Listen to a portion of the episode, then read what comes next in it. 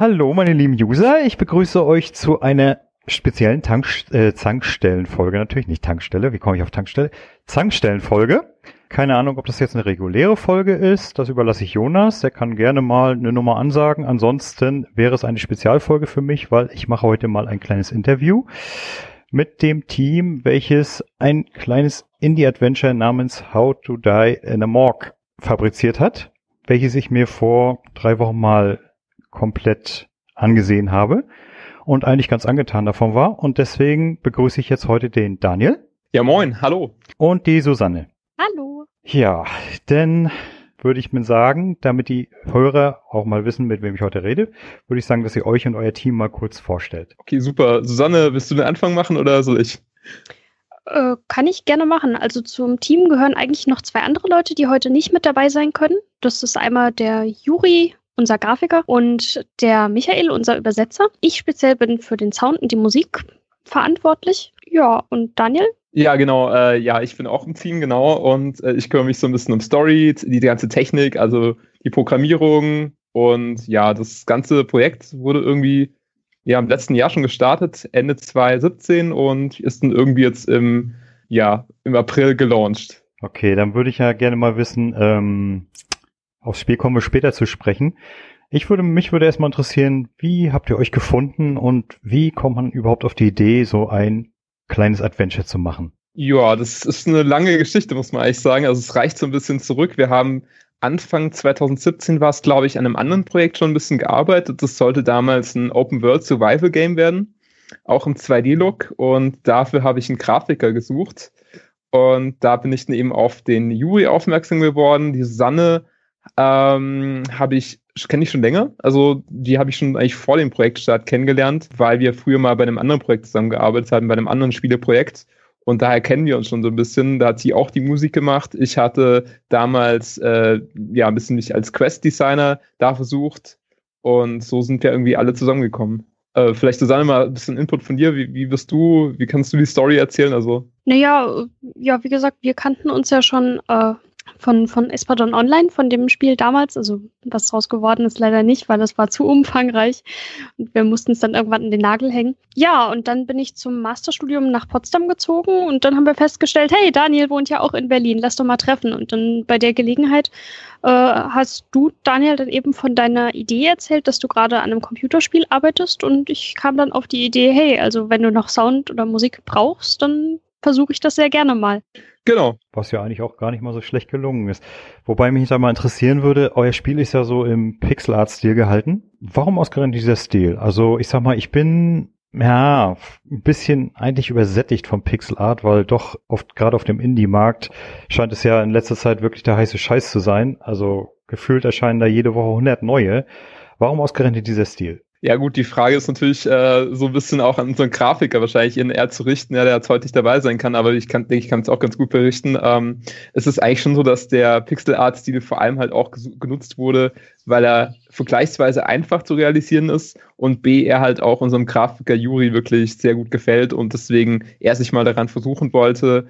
Und äh, ja, wir haben auch gesehen, dass da gewissermaßen auch natürlich eine gewisse Besättigung auf dem Markt schon stattfindet auf der anderen Seite es aber dennoch genug Fans gibt von dem Pixel Art Stil, die man schon über diesen Claim quasi, ja, das Spiel ist irgendwie auf Pixel Art getrimmt, ähm, durchaus abholen kann. Und deswegen haben wir uns echt dafür entschieden, auf der einen Seite eben von der Realisierbarkeit, dass halt dann doch nicht so der große Aufwand ist und auf der anderen Seite halt auch, weil Juri gesagt hat, okay, das ist was, wo ich quasi mein Herz dran hängt, äh, da habe ich Bock drauf und äh, deswegen war es ganz klar, das musste auf jeden Fall dem Grafiker Spaß machen, weil wenn es ihm nachher keinen Spaß macht, dann äh, wird es natürlich auch vom Output her nicht so cool. Und ähm, von daher haben wir uns eigentlich relativ schnell drauf festgelegt, dass wir äh, einen Pixel Art Stil machen wollen, ja. Wobei mich dann mal interessieren würde, macht ihr das Ganze eigentlich als Hobbyprojekt oder äh, äh habt ihr, also habt ihr nebenbei auch noch sozusagen richtige Arbeit oder ist, ist das jetzt tatsächlich euer Lebensunterhalt? Oh, das nee, ist schön. Ist, das ist im Augenblick tatsächlich leider nur ein Hobbyprojekt. Ähm, ja, richtige Arbeit haben wir nebenher tatsächlich. genau, genau. Ja, Oder was man, was man so als richtige Arbeit bezeichnet, ne? Aber ich denke mal, ihr wollt doch tatsächlich, euer langfristiges Ziel, denke ich ja mal, dass ihr euch ein bisschen etablieren könnt und vielleicht eventuell irgendwann mal davon leben könnt, richtig? Ja, also ob es jetzt äh, ausschließlich durch das How to Dynamorg sein wird, ist natürlich die andere Frage, aber es sollte schon mal so ein bisschen finanziell ein Rückfluss stattfinden, dass wir quasi nicht nur Ausgaben haben oder nur Zeit investieren und das quasi ganz unhonoriert bleibt im Sinne von Geld.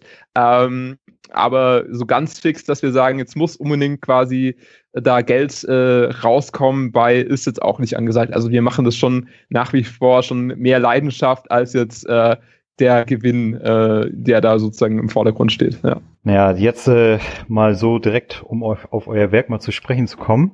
Ähm, nur mal so für unsere Zuhörer. Äh, How to Die in a Morgue ist ein kleines Adventure, in welchem man so in Seitenansicht ein Mafioso, richtig? Genau. Steu äh, steuert, der im Leichenschauhaus aufwacht und von seinem Boss den Auftrag kriegt, er soll, er möchte gern einen Ring besorgen, der dort irgendwo von seinem Kumpel verschluckt wurde. Naja. Und das Ganze, was sich dann so entwickelt, ist stellenweise doch etwas makaber, äh, sehr schön tief. Ach, findest du echt? Ja, ich sag mal, gerade die Geschichte mit der zweiten Leiter, die war schon doch sehr makaber, aber traf genau deswegen auch gemein, genau mein Humor. Also es ist ja auch äh, sehr schwarzhumorig. Und das Einzige, was mir bei dem Spiel so ein bisschen gestört hat, okay, es ist Episode 1, aber warum zum Teufel ist das Spiel so kurz, dass gerade wenn man sich so warm gespielt hat, das Spiel schon wieder vorbei ist. Okay, das ist eine gute Sache, dass du das ansprichst. Also äh, wir haben ja, bevor wir angefangen haben mit der Spieleproduktion, erstmal so überlegt, äh, wie lang soll die Story werden.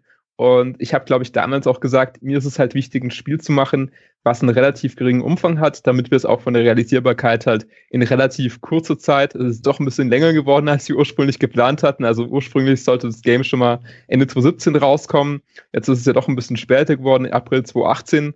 Aber wir haben gesagt, okay, es muss halt irgendwie überschaubar sein und auch im Hinblick jetzt auf Bugfixing oder andere Sachen ähm, wird es halt umso länger du das Spiel machst, äh, wird es halt umso schwerer, das zu realisieren. Und so kam es tatsächlich dazu. Äh, wir wollen jetzt vielleicht nicht das Ende spoilen, aber eigentlich sollte es da schon noch einen Tacken weitergehen. Also ein, zwei mehr Räume waren von mir anfangs schon angedacht, aber die Susanne hatte dann eigentlich ganz gut eingelenkt und gemeint, hm, wir können das eigentlich doch mit dem Cliffhanger auch an dieser Stelle enden lassen. Also von daher das war dann schon so eigentlich ursprünglich angedacht, ein bisschen länger zu werden. Äh, aber ich fand dieses Argument von Susanne ganz äh, schlüssig, dass wir gesagt haben, okay, machen wir es doch ein bisschen kürzer. Wir sollten uns gerade beim ersten Projekt nicht übernehmen. Und von daher ist es vielleicht auch so wirklich spürbar, dass man merkt, okay, äh, jetzt, äh, wo gerade quasi das ganze Game so ein bisschen in Fahrt kommt, ähm, da ist es dann halt eben so ein bisschen äh, ja auch äh, geendet. Und äh, ja, wir sehen das vielleicht auch eher so ein bisschen wie so eine Pilotserie, die du vielleicht manchmal so auf Amazon Prime oder so ähm, siehst, dass du einfach sagst, okay, äh, wir wollen einfach mal so einen Ersteindruck geben, auch für die Spieler so ein bisschen, macht mir das überhaupt Spaß? Und Spaß sie einfach so ein bisschen teasen. Und ja, ähm, auf der anderen Seite muss man ganz klar sagen, äh, jetzt noch größer gemacht zu haben, wäre vielleicht äh, realisierbar geworden, aber wir sind eigentlich ganz happy, dass wir uns jetzt so für eine eher doch kurze Version entschieden haben. Äh, wobei ich da wirklich ziemlich erstaunt war, weil ich sag mal, bei dem geringen Umfang, man denkt sich ja so als Laie, der mit Spieleprogrammierung nichts am Hut hat, dass so ein Spiel so quasi neben Bayern steht, ne? Wenn du weißt, was ich meine. Mhm. Und wenn man dann den geringen Umfang des Spiels sieht, bin ich doch erstaunt, dass es wirklich so lange dauert, sowas herzustellen. Ja. Das liegt ja vor allem auch daran, das muss man bei der ganzen Sache bei uns halt auch berücksichtigen. Wie gesagt, wir haben nebenher noch andere Jobs. Wir können nicht Vollzeit an dem Spiel arbeiten, weil um das zu realisieren, müsste es dann tatsächlich entsprechend Geld abwerfen.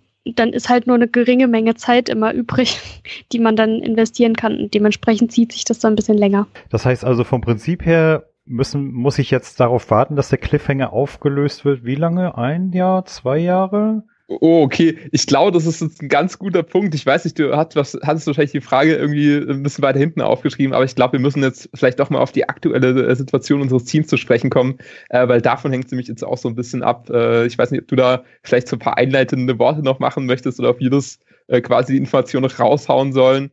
Das kannst du jetzt ja entscheiden, aber es gab so eine kleine Team-Umstrukturierung, will ich es mal nennen, und davon hängt es natürlich jetzt auch mal so ab, wie schnell wir jetzt da wieder in Fahrt kommen. Ja, genau. Äh, für alle, die es interessiert, die, das Team von How to Die in a Morg hat einen kleinen Podcast zu laufen, also einen Dev-Podcast, den man sich auf ihrer Webseite anhören kann. Und gestern kam die aktuelle Folge raus, da habe ich mal reingehört und anscheinend wurden sie von ihrem Grafiker verlassen. Was kannst du dazu sagen? Ja, absolut. Also es ist die Wahrheit. Äh, es hat uns tatsächlich dann doch so ein bisschen überrascht, dass es dann doch so plötzlich kam und ähm, dass wir dann halt entsprechend jetzt einen Mann weniger sind und natürlich auch mit dem Grafikbereich ein durchaus wichtiger Part jetzt erstmal weggefallen ist. Und ähm, deswegen ist es natürlich jetzt so ein bisschen die Frage, wir hatten natürlich auch schon fix damit gerechnet, dass äh, Juli, unser Grafiker, halt auch für Episode 2 wieder am Start äh, ist und ähm, ja, dadurch können wir natürlich jetzt nicht genau versprechen, wann die Episode 2 erscheint. Äh, das hängt wirklich ganz stark davon ab, jetzt eben entsprechend, wie schnell wir jemand Neues finden und wie schnell er sich einarbeitet und auch mit uns dann einem Strang dann zieht. Aber wir haben dennoch vor, auf jeden Fall Episode 2 zu produzieren und hoffen einfach, dass wir da möglichst schnell jetzt äh, quasi wieder neues Teamzuwachs finden und dann auch wieder weitermachen können damit. An der Story und allem, was wir so schon umsetzen können, sind wir auf jeden Fall auf Hochtouren dran damit es eben nach Möglichkeit kein Jahr dauert. Aber versprechen können wir im Augenblick, wie gesagt, noch nichts. Habt ihr denn die Story soweit schon im Hinterkopf, wie sie denn irgendwann mal enden soll? Oder äh, äh, denkt ihr euch die Story immer weiter, während ihr das Spiel produziert? Es ist ein Mix aus beidem. Also wir wissen ungefähr grob, wo es hingehen soll. Ähm, das ist aber schon so, dass wir das schon so ein bisschen iterativ machen. Also sprich, wir merken durchaus auch so ein bisschen, wenn wir, ja, also ich weiß nicht, ob es dir aufgefallen ist, aber wir haben so ein bisschen versucht, die Rätsel auch in die Story einzubetten in der ersten Episode. Und da wollen wir eigentlich auch anknüpfen in der zweiten Episode, dass wir halt durchaus auch, sage ich mal, wenn wir merken, ja, wir brauchen vielleicht für das Rätsel doch noch ein bisschen Background-Story oder so, dass wir da halt durchaus dann auch äh, im laufenden Prozess noch mal ein bisschen nachziehen, aber so die Grundstruktur steht eigentlich auch schon für Episode 2. Es fragt sich halt nur noch genau, wie wir es dann ähm, an manchen Details halt ausgestalten, ja. Ich meine, ähm, so gesehen, mir gefiel zum Beispiel, dass äh, es so kein Interface gab, weil das war mal was anderes in so einem Adventure, vor allem auch so kein, kein äh, Menü. Gibt es dort ja auch nicht. Du kannst ja immer nur einen Gegenstand benutzen. Äh, war das jetzt dem Spiel selbst geschuldet oder habt ihr es von Anfang an so geplant? Das war tatsächlich so eine ganz lustige Idee, um es ein bisschen realistischer zu machen. Also äh, sie, also es war schon von Anfang an so geplant und zwar einfach aus dem Grund, weil, naja, wenn man Mafiosi im Leichenschauhaus ist, der hat ja keinen Rucksack dabei, kein gar nichts, der hat im besten Fall seine Hosentaschen und halt seine Hände. Naja, und wenn er jetzt einen Gegenstand hat, dann ist die Hand halt voll. dann geht halt nicht mehr.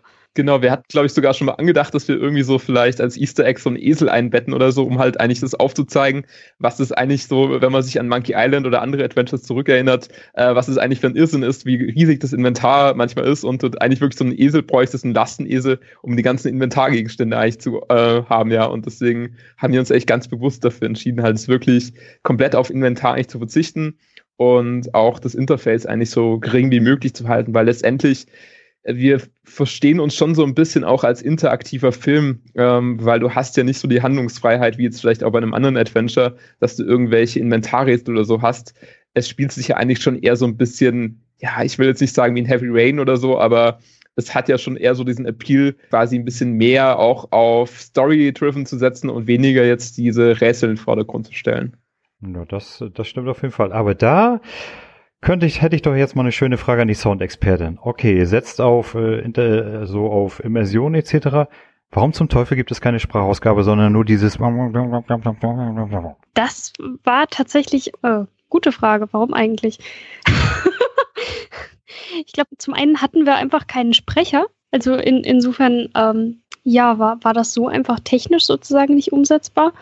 Und dann war auch die Überlegung, dass man sich als Spieler vielleicht mit dem Charakter ein bisschen besser identifizieren kann, wenn der nicht selber spricht, sondern wenn man wirklich den Text quasi nur liest und dann selbst sprechen könnte. Ah, so sozusagen die Nintendo Link-Schiene, ja? Ja, ja so also äh, man muss schon sagen, dass das äh, durchaus äh, wir auch selber festgestellt haben oder sozusagen, es ist eigentlich schon so ein bisschen auch diese Frage, zum Beispiel in Half-Life oder so, ne? Wieso redet da sozusagen der Hauptcharakter nicht? Trägt es wirklich zur Immersion bei, dass Gordon Freeman da sozusagen ohne Stimme ist?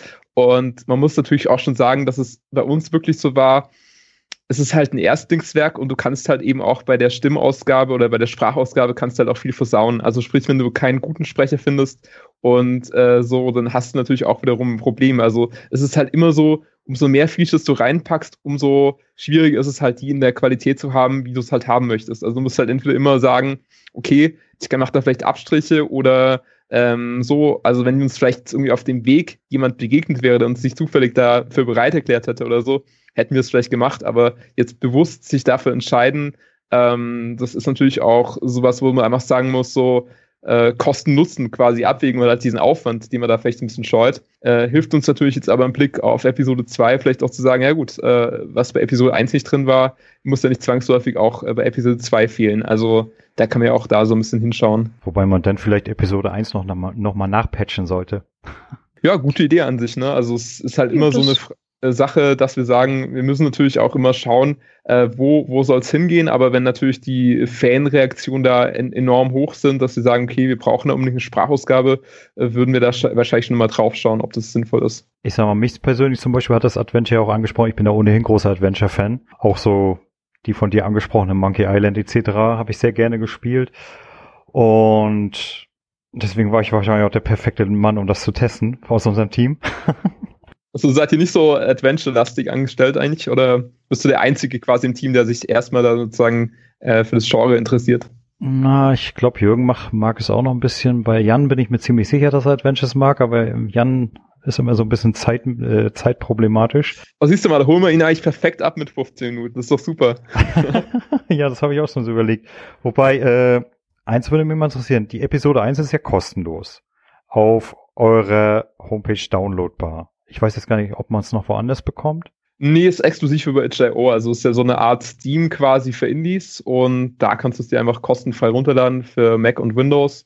Und genau, dann hast du einfach die, die Wahlmöglichkeit und ja, ist erstmal kostenfrei, genau. Ja. Wobei Steam ja eigentlich eine gute Wahl wäre, um das äh, Spiel bekannt zu machen, richtig? Ja, genau. Also wir hatten jetzt auch schon im Nachgang vom Release uns so ein bisschen überlegt, ähm, ja, wie sieht's denn aus? Wie können wir das Spiel vielleicht noch bekannter machen, noch größer machen? Und es ist halt schon, dass itch.io äh, von vielen Spielern halt nicht so stark wahrgenommen wird oder es auch unbekannt ist und deswegen natürlich auch vielleicht ein bisschen ein paar Spieler abstreckt oder sich da was runterzuladen. Deswegen ist es natürlich sicher sinnvoll, bei einer zweiten Episode oder bei künftigen Episoden da auch direkt sich das auf Steam äh, quasi anzubieten. Da haben wir nachher mal ein bisschen eine größere Zielgruppe und sind nicht so eingeschränkt. Aber jetzt beim Erstlingswerk war es uns halt wichtig, auch einfach von der ähm, ja, Kostensituation einfach erstmal bei Null rauszukommen quasi. Und da bietet sich natürlich itch.io wunderbar an, weil hast du eben erstmal gar keine Kosten und auch nicht diese, ja, mehr oder weniger Ma Maßen äh, Probleme, vielleicht auch die Community da so zu bilden. Hättet ihr denn Interesse im Fall, dass das Spiel wirklich gut ankommt, äh, auch mal eine Konsolenversion zu veröffentlichen? Uh, gute Frage. Äh, wurde tatsächlich auch schon gefragt, ob wir irgendwie das Spiel vielleicht auf die Switch bringen möchten. Das äh, ist natürlich so eine Sache, wo wir sagen, es ist auf jeden Fall eine interessante Sache. Auch gerade die Switch könnte ich mir super gut vorstellen für so ein Adventure. Ähm, man muss einfach sehen, wie ist der Aufwand und ähm, wie wollen wir das halt auch zukünftig einmal vorantreiben, das Projekt. Das hängt jetzt wahrscheinlich auch ganz stark davon ab, wie schnell wir einen äh, neuen Grafiker finden, wie wir uns da im Team organisieren. Wenn der Grafiker sagt, irgendwie so, für mich ist das absolut äh, Pflicht, das Thema, dass wir das irgendwie auf Konsole portieren, werden wir zwar wahrscheinlich auch nicht äh, da blockieren und sagen, nee, äh, lass mal, lass es irgendwie komplett äh, sein. Ähm, das hängt wahrscheinlich auch so ein bisschen vom Team Spirit her ab, ne? dass wir gar nicht so stark jetzt erstmal ja auf den kommerziellen Aspekt achten, sondern halt erstmal sagen, äh, es macht uns einfach sehr, sehr viel Spaß ähm, wenn wir jetzt äh, merken, okay, da sind eigentlich die Türen und Tore offen für, die, für den Konsolenport, äh, wieso nicht? Also klar. Habt ihr denn schon so eure Vorstellung, was eine eventuelle Episode 2 kosten könnte? Ja, Susanne, hast, hast du da schon einen Plan oder willst du es verraten, ein bisschen, was wir uns so vorgestellt haben? Ja, klar. Wir, wir dachten, wir machen einen auf exklusiv und nehmen so aller äh, Apple-Produkte 200 Euro. Ja, gekauft. nein, Spaß. Nein, ach Quatsch. Nein, nein, da die Spielzeit ja so kurz ist, äh, wird wahrscheinlich niemand äh, mehr als 5 Euro dafür ausgeben. Also wahrscheinlich wird sich eher so im Rahmen von 2, 3 Euro sowas bewegen. Also wir denken halt, dass wir eigentlich schon immer so ein bisschen auch diesen Preispunkt haben wollen, äh, so 3, 4, 5 Euro. Das ist wahrscheinlich das, wo wir hingehen wollen. Und dann kannst du es vielleicht im Sale auch mal für zwei Euro kaufen oder so. Aber äh, viel, viel weiter höher wollen wir das auch nicht bringen, weil wir müssen halt auch sehen, es gibt so viele andere Projekte auf dem Markt, die auch super spannend sind. Und da sehen wir es schon als fair an, wenn es irgendwie ein Produkt unter, also 4,99 maximal ist, ja.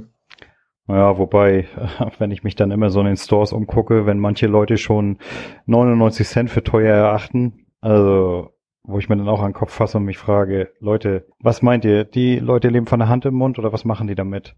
Ja, klar, und vor allem, du darfst halt nicht sehen, dass äh, Geld kommt ja nicht nur beim Entwickler an. Du hast einen Revenue Share, den du an äh, Steam halt abgeben musst. Also die bekommen ja auch ein Drittel etwa. Dann hast du noch irgendwie Steuern. Also ähm, es ist ja nicht der Gewinn, der letztendlich oder der Umsatz, der beim Entwickler komplett hängen bleibt, sondern der geht noch relativ viel von ab. Also deswegen musst du halt auch sehen, selbst wenn du jetzt irgendwie drei Euro dafür nimmst, du nimmst ja nicht drei Euro dann ein, die du irgendwie halt an deine Mitarbeiter auszahlen kannst oder irgendwie für Kosten äh, aufwenden kannst, sondern halt da geht ja ein Stück weit auch viel ab von. Und deswegen finde ich das auch fair, wenn man so ein bisschen mehr bezahlen muss oder da halt auch sagt, okay, ich habe ein Herz für Indies oder so, aber ja, diesen, diesen Trend äh, sieht man ja durchaus schon, dass da bei der Vielzahl an Games und jetzt auch gerade sowas mit äh, Twitch Prime und so, da bekommst du irgendwie gratis Games pro Monat oder äh, andere Projekte oder andere Programme, die es da so draußen gibt. Also das ist ja schon so eine Spieleflut, dass du halt dich schon fragen musst, äh, wie kannst du das quasi auch rechtfertigen, den Preis. Wobei ich mich da mal frage, Ihr habt das Spiel so ja mit dem RPG Maker gemacht, richtig? Ja, genau, das ist richtig. Ja. Wie arbeitet sich das mit dem Programm? Ich habe mich, äh, also für euch jetzt, ich habe mich vor ein paar Jahren mal drin versucht. Ich bin ja auch ein großer JRPG-Fan.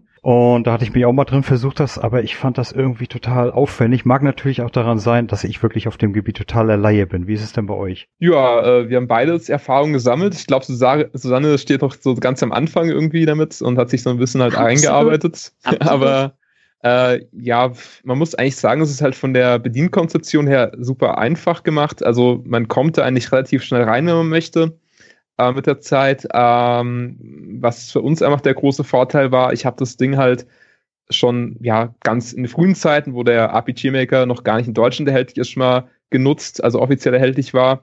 Und jetzt wieder 2015 müsste es gewesen sein, da kam der RPG Maker MV raus, mit dem wir jetzt auch das Spiel umgesetzt hatten. Und mit dem habe ich eigentlich seit Launch eigentlich quasi immer mal wieder gearbeitet, immer wieder kleine Hobbyprojekte nebenher gemacht, die alle nicht veröffentlicht wurden.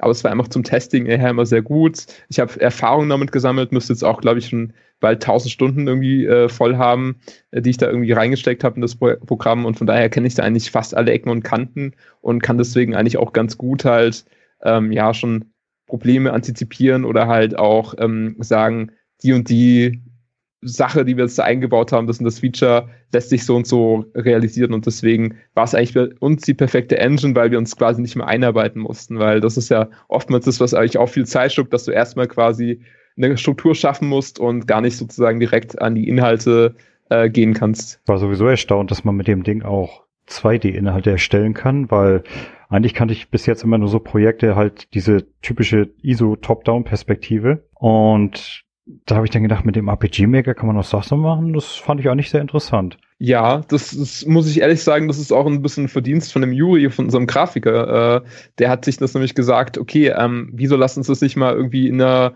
Sidescroller-Perspektive irgendwie lösen? Weil ursprünglich hat man es tatsächlich eben auch so überlegt, so isometrisch zu machen wie in Diablo oder so. Also, dass man sich komplett äh, frei in dem Leichenschauhaus quasi umschauen kann und so eine Pseudo-3D-Optik ähm, quasi herstellt.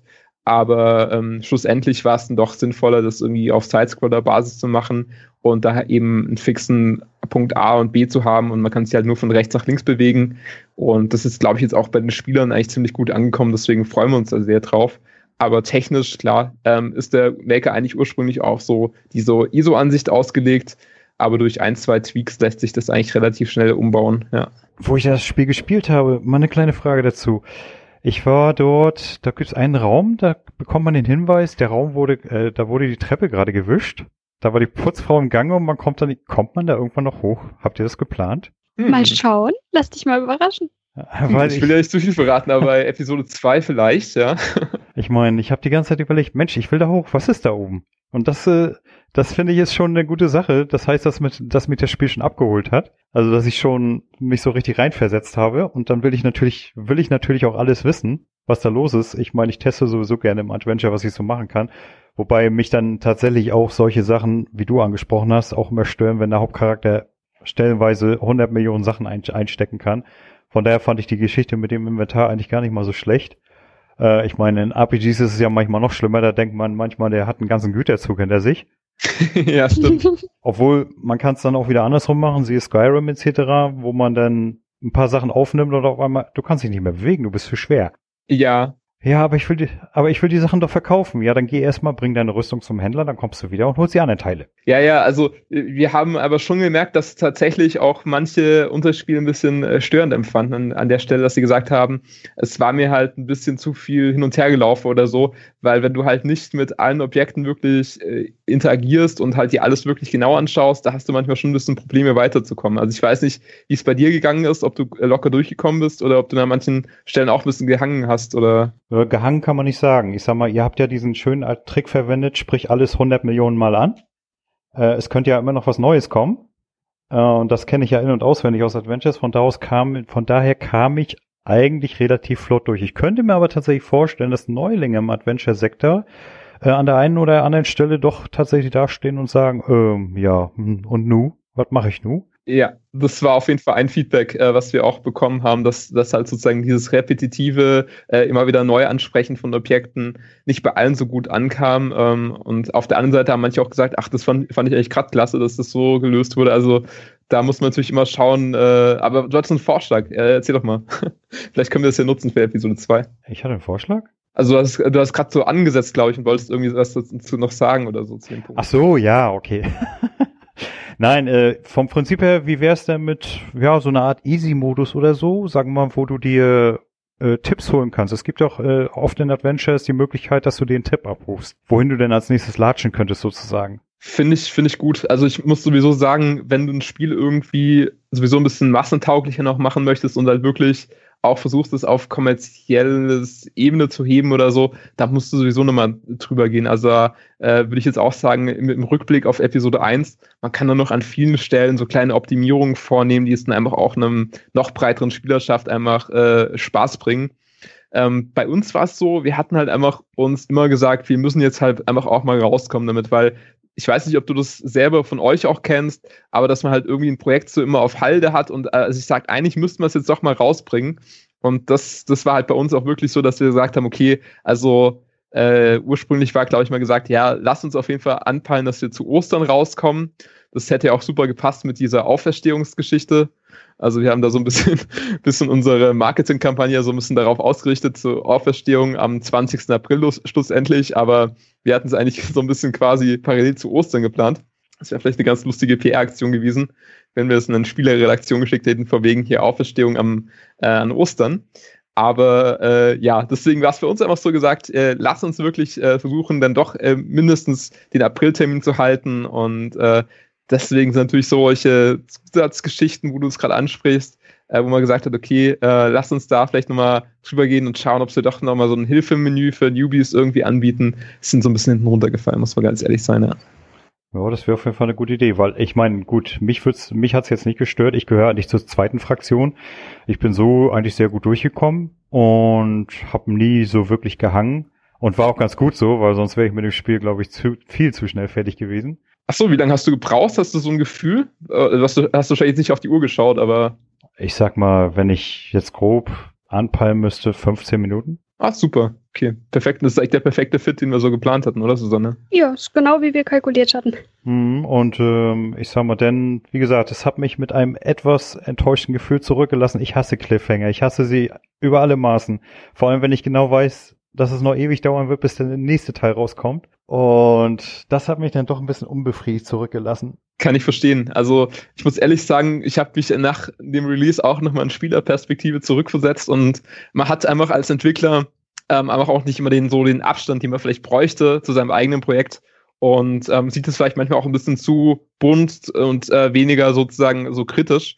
Aber jetzt, wenn du es mir auch nochmal sagst, äh, ist es schon so, dass der Cliffhanger quasi natürlich schon so ein bisschen dazu ja, du willst es eigentlich gleich weiterschauen. Also es ist wie halt bei Netflix, wenn dann irgendwie die nächste Staffel halt noch äh, paar Monate braucht oder so. Da ist es natürlich schon so ein bisschen schade. Also es äh, ging mir zum Beispiel irgendwie so, ich weiß gar nicht, was, bei Narcos oder bei einer anderen ähm, Serie, wo ich einfach gesagt habe, ich will es weiterschauen, aber dann musste ich irgendwie doch noch ein bisschen länger warten. Oder ich glaube, es war Better Call Saul, ja. Und nee, kann ich, kann ich nachvollziehen. Aber auf der anderen Seite ist es natürlich auch ganz schön zu hören, dass man als Spieler doch äh, wissen will, wie es weitergeht. Und da hofft man einfach darauf, dass wir relativ schnell dann unser Team wieder äh, auf Vordermann bringen, äh, da jemand finden, der uns da unterstützt. Und dann äh, steht ihm eigentlich auch nicht so viel im Wege, dass da äh, auch bald eine Episode 2 folgt. Naja, ich glaube, hauptsächlich war es dann auch, ich hatte mich ja sozusagen gerade erst warm gespielt und dann war das Vergnügen schon wieder vorbei. Das äh, hat mich dann auch so ein bisschen irritiert. Ich hatte gedacht, oh Mensch, jetzt schön so Stunde, zwei Stunden, kleines Adventure zocken. Und dann, ja, hm, okay. Ja, ja, das ist ein guter Punkt, den du da ansprichst. Also da kann man sicher auch mal ein bisschen offen und ehrlich sein. Ähm, einige ja, Spielezeitschriften oder halt Redakteure haben es auch wirklich so als eine Art Demo-Version verstanden. Und ich glaube, das ist einfach auch dem ein bisschen der Spielzeit geschuldet, dass halt viele Leute einfach auch diese quasi, wir haben es jetzt einfach statt, du kennst ja wahrscheinlich auch so Kurzfilme oder so, die gehen vielleicht mal so 10, 15 Minuten und wir haben quasi das einfach als Kurzspiel gesehen, also so ein Short Game quasi. Und das ist halt noch nicht so etabliert auch, weißt du? Das muss man halt auch sehen, dass quasi die Spielerschaft das eigentlich noch zu selten kennt und deswegen wahrscheinlich, ähm, wenn das sozusagen auch schon ein bisschen ge gelernter wäre, ein bisschen gewohnter wäre, ähm, würde man sich da vielleicht auch noch auch nicht so äh, quasi denken, okay, das ist jetzt aber echt sehr, sehr kurz gewesen, sondern wenn man quasi, wenn sich das schon so ein bisschen eingebürgert hätte. Also es gibt aber relativ wenig eigentlich von diesen wirklich Short Games und deswegen äh, war das, glaube ich, für uns auch so ein bisschen schwierig, das zu kommunizieren oder halt zur Ruhe zu bringen, wieso wir jetzt vielleicht auch absichtlich so ein bisschen kürzer gemacht haben. Klar, wir hatten es ja eine Sache gesagt, Ressourcen ein bisschen einsparen, ein bisschen auch schauen, dass wir es halt irgendwie äh, mal ähm, publishen können, aber ähm, klar, irgendwo ist es natürlich auch für den Spieler vielleicht ein Vorteil, weil viele haben halt auch gar nicht so die Zeit und sagen sich eigentlich mal ganz cool, einfach mal wirklich ein Spiel von A nach B durchzuspielen an einem Abend auf jeden Fall oder in, in einer kurzen Zeit. Und ähm, wir haben ja auch gar keine Speicherpunkte oder so eingebaut, weil wir einfach dachten, okay, das ist eigentlich so eine Spielzeit, äh, wo du es auch im Zweifel gar nicht unbedingt speichern möchtest oder speichern musst. Ja, sagen wir es mal so, im Fall des Falles, dass ihr irgendwann mal fertig seid, gibt es dann ja bestimmt eine Complete Edition. So, so Marke äh, Life is Strange und die ganzen Telltale-Dinger Wobei mich da mal interessieren würde, wie viele Episoden habt ihr geplant? Oh, ist eine gute Frage. Also es hängt so ein bisschen davon ab, wie, wie das Spielerinteresse auch ist. Also grundsätzlich haben wir das Setting schon so angelegt. Also Susanne hatte da, glaube ich, sich sehr, sehr viele Gedanken auch zugemacht, äh, wie man quasi die Story immer mal wieder um ein paar äh, Eckpunkte spannen, erweitern könnte, umspannen könnte. Äh, und äh, ja, von daher können wir uns da schon vorstellen, da ein bisschen was Größeres draus zu machen. Aber es hängt einfach auch davon ab, wie ist die Spielresonanz, wie, wie lange haben wir da Bock drauf und ähm, davon wird es ganz stark abhängen, denke ich mal, oder Susanne? Ja, absolut. Aber wie gesagt, es gibt eine ganze Menge Anknüpfungspunkte und ähm, naja, nach Möglichkeit, wenn das auch vom Team her sozusagen weiterhin funktioniert, dann wird es wahrscheinlich nicht nur eine weitere Episode geben. Wie kommt das Spiel denn bisher an? Ja, also es, es, es ist gemischt gefühlt. Äh, also es ist äh, eigentlich größtenteils positiv, gibt natürlich auch mal so ein paar kritische Stimmen. Und da muss man natürlich auch ganz stark unterscheiden. Ist es jetzt eher so ein bisschen was, äh, was sich schon wieder so auf eine Art, ja, ich will jetzt nicht sagen Bashing-Ebene, also das haben wir eigentlich relativ selten erlebt, dass wirklich Leute gesagt haben, okay, das Spiel macht mir überhaupt keinen Spaß oder so, oder es ist nur schlecht. Ähm, aber da muss man natürlich immer auch sauber filtern, sind das jetzt irgendwie Kritikpunkte, die man äh, vielleicht auch ja, äh, auch, so auch ein bisschen kommen gesehen hat. Also zum Beispiel ein Kritikpunkt, äh, der ein bisschen häufiger genannt wurde, waren jetzt die Animationen. Also ähm, im Hinblick dessen, dass halt du, wenn du zum Beispiel irgendwie mit Objekten interagierst oder so, dass da relativ wenig äh, visuell stattfindet. Also Sounduntermalung wurde da immer eigentlich ganz stark gelobt, so als äh, Feedbackpunkt. Ähm, aber allerdings sozusagen die äh, wenigen Animationen, die nur vorhanden waren, wurden eher so ein bisschen gerügt. Also das, das muss man eigentlich schon so sagen, dass halt ähm, eigentlich gesagt wurde, ja, gutes Spiel, hat Spaß gemacht, aber schaut vielleicht, dass ihr irgendwie in Episode 2 ein bisschen mehr Animationen reinpacken könnt oder so. Das war, glaube ich, so eines der zentralen Feedbacks und ähm, ja, was, was sehr gut ankam, muss man sagen, war, glaube ich, die Musik. Da kannst du vielleicht ein bisschen was zu sagen, Susanne. Ja, also, aber das, das haben wir auch schon am Anfang, als wir unsere Beta-Tester angeschrieben haben und die Beta-Version getestet wurde, sozusagen festgestellt. Also, wir haben von ganz vielen Leuten durchweg das Feedback bekommen. Das Spiel hat eine sehr, sehr gute Atmosphäre. Und ja, ich glaube, ein Großteil davon trägt eben die Musik. Ja, und das freut mich natürlich selber sehr. Ja, das kann ich tatsächlich bestätigen. Also die Atmosphäre war, ich habe es mit Kopfhörer gespielt, die Atmosphäre war absolut toll. Oh, oh, über, wenn du es über Kopfhörer gespielt hast, dann hast du bestimmt auch die Stereoaufteilung ganz am Anfang bei dem Telefonat mitbekommen. Ja, das äh, war durchaus äh, raushörbar. also das äh, hat auch wirklich viel gut, äh, richtig gut zur Atmosphäre beigetragen. Äh, und jetzt, was die Animationen angeht, ja, ich sag mal, die sind mir jetzt weder besonders positiv noch besonders negativ aufgefallen. Oh, das ist schön. Das ist echt gut zu hören, weil das ist eigentlich ein Feedback, äh, was, was eigentlich genauso fittet, wenn man sagt, okay, man hat sich in dem Aspekt sich nicht komplett ausgetobt, aber es quasi weder positiv noch negativ auffällt. Das ist auf jeden Fall ein sehr, sehr schönes Feedback. Also, was man grundsätzlich sagen muss, uns hat natürlich sehr gefreut, natürlich sowohl äh, irgendwie als auf Gamers Global Erwähnung zu finden, als auch halt wirklich bei einer PC Gamer, wo wir halt einfach gesagt haben, das ist halt wirklich auch äh, vom Traffic her echt eine relevante Größe gewesen, wo wir halt auch die meisten letztendlich äh, ja Spieler eingesammelt haben über diesen PC Gamer Artikel. Und darüber haben wir uns natürlich auch sehr gefreut, dass es auch äh, vergleichsweise sehr positiv ausgefallen ist, eben das Feedback von der PC Gamer. Und ähm, ja, ansonsten muss man auch sagen, dass wir so allgemein wirklich ja eigentlich keine Marketingkosten hatten und auch nicht da irgendwie quasi uns sehr groß jetzt ausgetobt hatten und dafür, dass wir eigentlich da uns für verhältnismäßig wenig dafür getan haben, dass es äh, publik wird, ist es eigentlich echt ganz gut angekommen. Habt ihr denn auch so eine Übersicht über die Downloadzahlen? Ja, genau. Also wir haben es, äh, glaube ich, schon in unserem eigenen Podcast schon mal angesprochen. Äh, wir reden da von einer Größenordnung äh, über 250. Also genaue Zahlen, ja, es sind halt über 250, äh, kommuniziere ich immer so ganz gern nach außen. Es, ähm, auf die letzte Nachkommastelle muss es jetzt ja auch nicht unbedingt sein, aber wir sind eigentlich ganz zufrieden mit.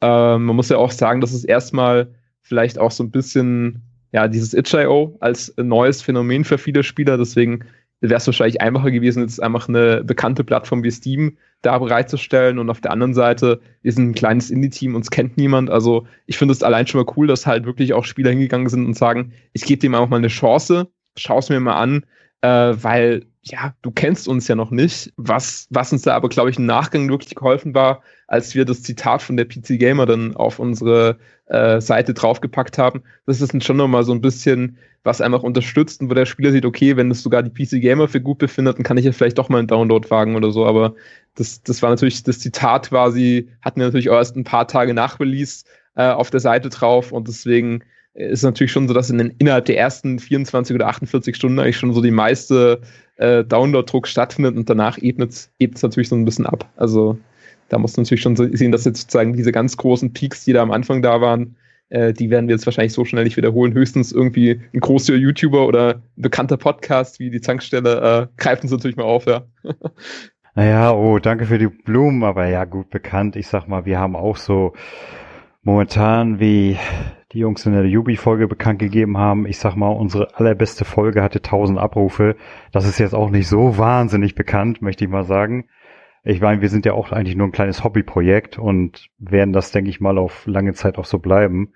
Und so macht es mir eigentlich auch am meisten Spaß, weil so kannst du druckfrei arbeiten oder was heißt arbeiten, deine Podcasts machen. Freust dich über jeden, den du damit unterhältst. Ne? Und wenn es nebenbei auch noch hilft, indem man Leute wie euch bekannt macht, dann ist das doch eine gute Sache. Ja, auf jeden Fall. Also bei uns ist es ja auch so, dass wir uns eigentlich über jedes Feedback freuen und auch wirklich, kann natürlich über das positive Feedback besonders und auch halt, dass sich Leute irgendwie, ähm, englischsprachige Leute halt anschreiben und äh, sich bedanken oder so oder halt dann Feedback hinterlassen auf deiner Seite. Das ist natürlich schon cool und dann sagt man sich halt auch, okay, hat sich halt gelohnt oder hat echt äh, äh erfüllt einem auch so ein bisschen mit Stolz, dass man es halt echt geschafft hat, auch ein Spiel rauszubringen, weil es halt echt mal so, dass es zwischendurch halt auch immer wieder Phasen gibt, wo du sagst, okay, muss es jetzt wirklich sein oder äh, man sich auch so ein bisschen überwinden muss, gerade am Schluss das Bugfixing zu machen oder halt irgendwelche, ja, äh, Playtests äh, das hundertste Mal das Spiel durchzuspielen oder so, macht halt irgendwann auch keinen Spaß mehr. Aber äh, das lohnt sich dann halt schon, wenn man nachher das äh, Feedback bekommt, ja. Was mich interessieren würde, wie seht ihr oder beurteilt ihr als Indie-Entwickler eigentlich die Szene selber? Ach oh, du, das ist, das ist eigentlich äh, eine relativ nette Szene, würde ich mal sagen, im Grundsatz. Also wir hatten ja auch schon mal in unserem eigenen Podcast mit dem Benjamin Lochmann gesprochen, besprochen von den Pixel Maniacs, die ja selber Indies sind und da eben entsprechend auch ein eigenes Studio haben. Und man vernetzt sich da eigentlich schon so ein bisschen. Also über ein paar Ecken kennt man eigentlich jetzt schon so ein paar Indies in der Szene. Ähm, oder auch, auch der Simon, der ja auch schon mal bei uns im Podcast war, das ist halt ein Grafiker, der halt auch eben in der Games-Branche unterwegs ist und da hauptberuflich ähm, quasi äh, ja, Grafiken macht und, und sonstige Effekte. Und das muss man schon sagen, das ist schon so eine kleine Familie. Äh, ich würde die Szene aber halt noch nicht so abschließend bewerten können, weil dafür sind wir, glaube ich, beide noch zu wenig drin. Also das, was wir schon bis jetzt erlebt haben, ist alles super nett, aber so ein ganz, ganz rundum Fazit zu der Szene ist, glaube ich, jetzt noch zu schwer zu fällen. Da sind, sind wir auch noch zu neu in der Szene drin, oder? Ja, ich glaube, dem, dem kann ich mich sehr gut anschließen. Ja, das fasst das gut zusammen. Ja, wobei die Sache natürlich die ist, noch äh, wollt ihr mit eurem, noch verdient ihr mit dem Zeug kein Geld, noch seid ihr nicht drin im Haifischbecken. ich meine, die Indie-Szene ist ja nur auch nicht gerade klein.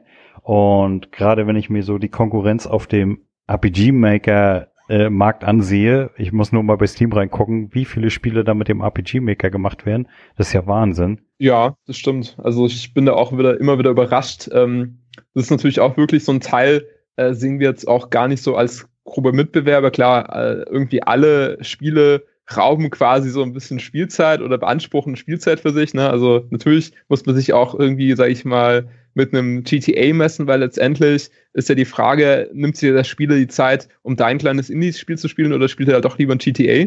Aber ich würde halt schon doch so ein bisschen einen Abstrich machen, dass wir, glaube ich, gerade mit unserer mit unserem Titel eher schon doch ein bisschen eine Nische ansprechen, die vielleicht auch noch nicht so übersättigt ist. Also es gibt noch ein anderes Spiel, das sich dieses Leichenschauhaus-Setting so ein bisschen bedient hat, das mir bekannt ist. Es gibt noch ein anderes, das das Ganze am Rande so ein bisschen streift.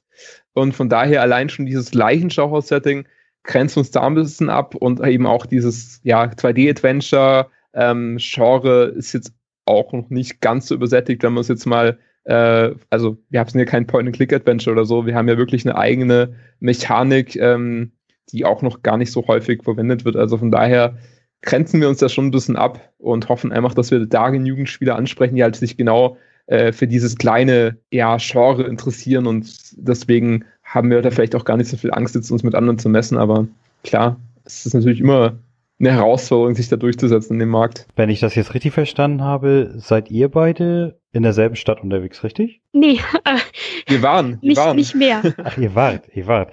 Äh, wie, ihr seid dann über ganz Deutschland verteilt oder wie ist das bei euch? Ja, ich glaube ganz Deutschland auch nicht unbedingt. Es hat sich jetzt eben äh, vor allem auf in meinem Fall Potsdam und in deinem und Juris Fall so Raum Stuttgart beschränkt. Michael kommt, glaube ich, noch aus der Nähe von München. Ja, doch, ist eigentlich fast schon ganz Deutschland. Und äh, wie koordiniert man sich denn? Ähm, vor, wir haben das vor allem über regelmäßige Skype-Treffen und Konferenzen gelöst. Also, dass wir wirklich etwa einmal pro Woche uns zusammen telefoniert haben, Fortschritte ausgetauscht haben, weiteres Vorgehen besprochen haben, etc. etc. Und hat alles über Internet. Okay, äh, und äh, das Ganze zusammengefügt, also praktisch jeder hat sein Ding gemacht und das Ganze zusammengefügt äh, wurde dann von, von Daniel oder wie lief das ab? Ganz genau so. Ah, also lag bei Daniel die Hauptlast, ja? Ja, das kann man durchaus so sagen. Na gut, dafür hat es, dafür hat es eigentlich ganz gut hingekriegt. Möchte ich so sagen. Ja, finde ich auch. Also ich bin selber auch mit dem Ergebnis sehr, sehr zufrieden und freue mich. Ja, gut. Dann hätte ich eigentlich erstmal keine Fragen mehr. Wenn ihr dann noch irgendwas anmerken möchtet, könnt ihr das jetzt gerne tun. Ja, klar, gerne. Also erstmal super vielen Dank für das äh, coole Gespräch, für das Interview. Hat echt Spaß gemacht, ja. Ja, vielen lieben Dank. Ähm, ansonsten, was ich vielleicht noch sagen kann, also was für mich so das, das größte Learning war, einfach vielleicht auch vielleicht für die Zuhörer ganz interessant, wieso ist es eigentlich so, dass halt irgendwie die Version 1.0 auch immer noch mal vielleicht Bugs enthält, die die Entwickler schon kennen oder so. Ne? Also wieso bringst du quasi ein Spiel raus, wo du genau weißt, das hat noch Bugs und äh, wieso äh, ja, veröffentlichst du das Spiel quasi nicht bugfrei. Und das ist bei uns oder mir zumindest beim Spiel halt auch passiert dass ich halt ähm, gewisse Fehler gekannt hatte und die aber zum Release-Datum halt hin nicht mehr alle fixen konnte. Also es waren jetzt keine großen Fehler oder so, aber halt so ein paar Kleinigkeiten, wo ich gesagt hätte, eigentlich könnte ich jetzt schon in die Version 1 die noch einbauen, aber du hast natürlich immer das Problem, wenn du quasi so eine Version 1 halt auf den Markt bringst, das ist dir eigentlich wichtiger, dass die stabil läuft bei den Spielern, als dass quasi jeder, ähm, ja, weiß ich nicht, äh, Zeichenfehler oder so, falls du irgendwo mal ein Komma vergessen hast oder so, noch gefixt ist, weil das ist ja nicht entscheidend. Letztendlich ist das Wichtige, dass bei den Spielen halt auf dem System läuft. Und deswegen glaube ich halt, dass vielfach das halt so ist, dass wenn du halt irgendwie so noch kleine Änderungen irgendwie hast, die hebst du dir halt irgendwie für einen Patch oder sowas auf, weil letztendlich ist es halt so, wenn du halt die Sachen bereinigst, dann können sich ja wieder neue Fehler ergeben. Und äh, sprich, du musst das Spiel einfach nochmal komplett playtesten, musst das nochmal komplett ausprobieren, am besten auch auf verschiedenen Systemen. Und dadurch äh, würde ich halt sagen, das ist für mich so ein bisschen auch die dieses äh, Erleuchtung war, dass ich gesagt habe, okay, jetzt verstehe ich auch, wieso die Entwickler quasi manchmal so unfertige Spiele auf den Markt bringen oder halt Spiele, wo man halt noch kleine äh, Macken drin sind, einfach um die, weil dieser Aspekt halt wirklich schon sehr tragend ist, ist es halt wichtiger, dass das Spiel irgendwie halt erstmal grundwegs läuft und nicht, dass halt wirklich jeder Fehler behoben ist. Das ist so ein bisschen noch, was ich äh, persönlich rausgezogen habe. Hm, das war mal interessant. Also äh, aus, der, aus diesem Gesichtspunkt gesehen würde ich dir sogar zustimmen. Denn würde ich mal sagen, äh, schließen wir das Ganze hier ab. Es hat mich gefreut, mit euch zu sprechen über das Spiel. Ich hoffe, dass demnächst dann irgendwann mal, na gut, ich gebe euch einige ein bisschen Zeit. Ich erfahre, wie es weitergeht mit meinem lieben Mafioso. Und ihr könnt ja gerne noch mal unseren Zuhörern erzählen, wo sie euch denn finden, falls sie jetzt Appetit aufs Spiel bekommen haben. Ja klar, also howtodynamorg.de ist die äh, Webseite. Ansonsten natürlich auch gerne über die Socials, also Twitter, Facebook sind wir vertreten. Ähm, auf Discord haben wir einen Server. Aber das findet ihr eigentlich auch alles, wenn ihr entsprechend einfach auf die itch.io-Seite surft. Also die itch.io-Seite ist quasi die Hauptanlaufstelle von uns und alles andere sind quasi die Social-Plattformen. Und ja, wer sich das Spiel mal anschauen möchte, wie gesagt, ist kostenfrei für Mac und Windows. Würden wir uns sehr freuen und äh, sind wir natürlich sehr gespannt auf euer Feedback. Okay, äh, dann bleibt mir nur noch zu sagen, liebe Zuhörer, äh, ihr könnt uns auch gerne weiterempfehlen. Ihr findet uns auf Facebook. Wir haben ständig News am Laufen, ob was Neues ist bei gamersglobal.de. Wir sind mit einem eigenen Discord-Channel vertreten, wo ihr uns anschreiben könnt und mit uns plaudern könnt, Feedback geben könnt, etc. Also traut euch, redet mit uns, wir sind über jedes Feedback dankbar. So, dann sage ich einfach mal Tschüss an dieser Stelle. Hab mich sehr gefreut und bis eventuell zum zweiten Teil, dann könnte ich euch ja nochmal durch die Mangel drehen. Ui, ja, vielen Dank. Gut. Vielen Dank und äh, bis dann. Ciao. Bis dann. Tschüss. Tschüss.